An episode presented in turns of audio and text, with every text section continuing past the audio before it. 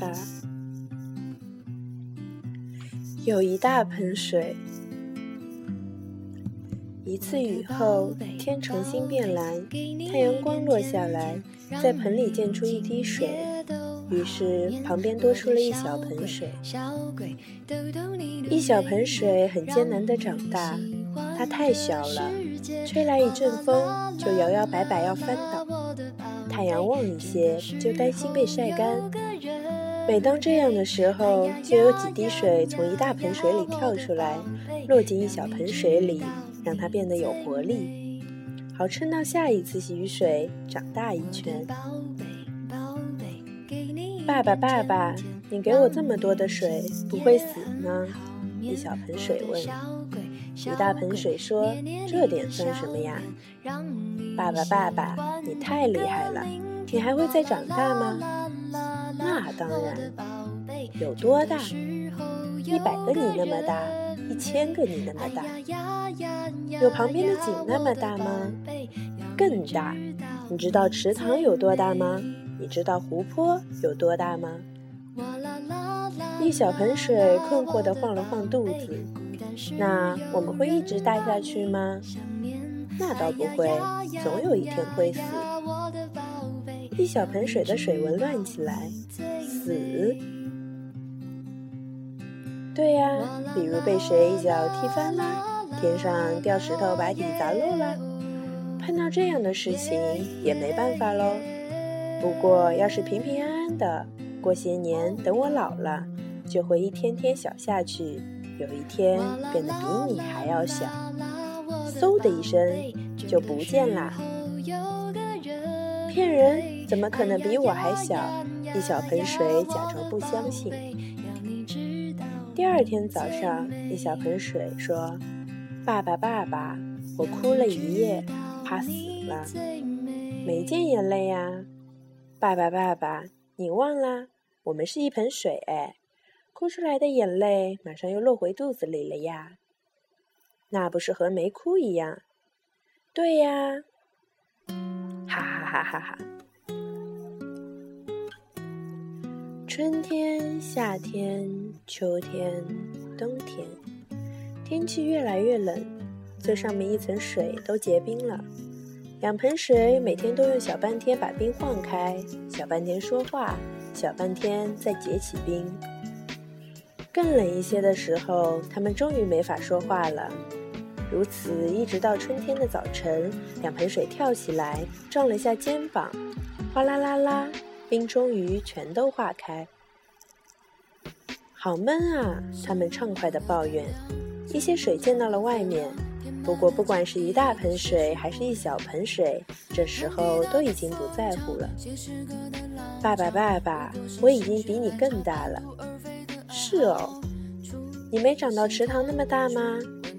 那看你的喽，但其实你会嗖的一下变没这件事是骗我的吧？哈哈哈哈！风吹过，燕子来又去，海棠花艳了，被雷劈断的树又长出新芽，一小盆水总算长成了十足的一大盆水。当然，它还是一小盆水，一大盆水已经变得比一小盆水大不了多少。当然，它还是一大盆水。又一年春天，一小盆水自己哗啦啦的把冰抖开，不太敢去撞一大盆水，因为它有些老旧，万一撞破了怎么办？所以这年一大盆水醒得晚了些。闷吗？一小盆水问。睡着了，不觉得闷。夏天的时候没有雨。每天一小盆水都会用力晃肚子，分出一些给一大盆水，但是一大盆水的底薄了，水走得快。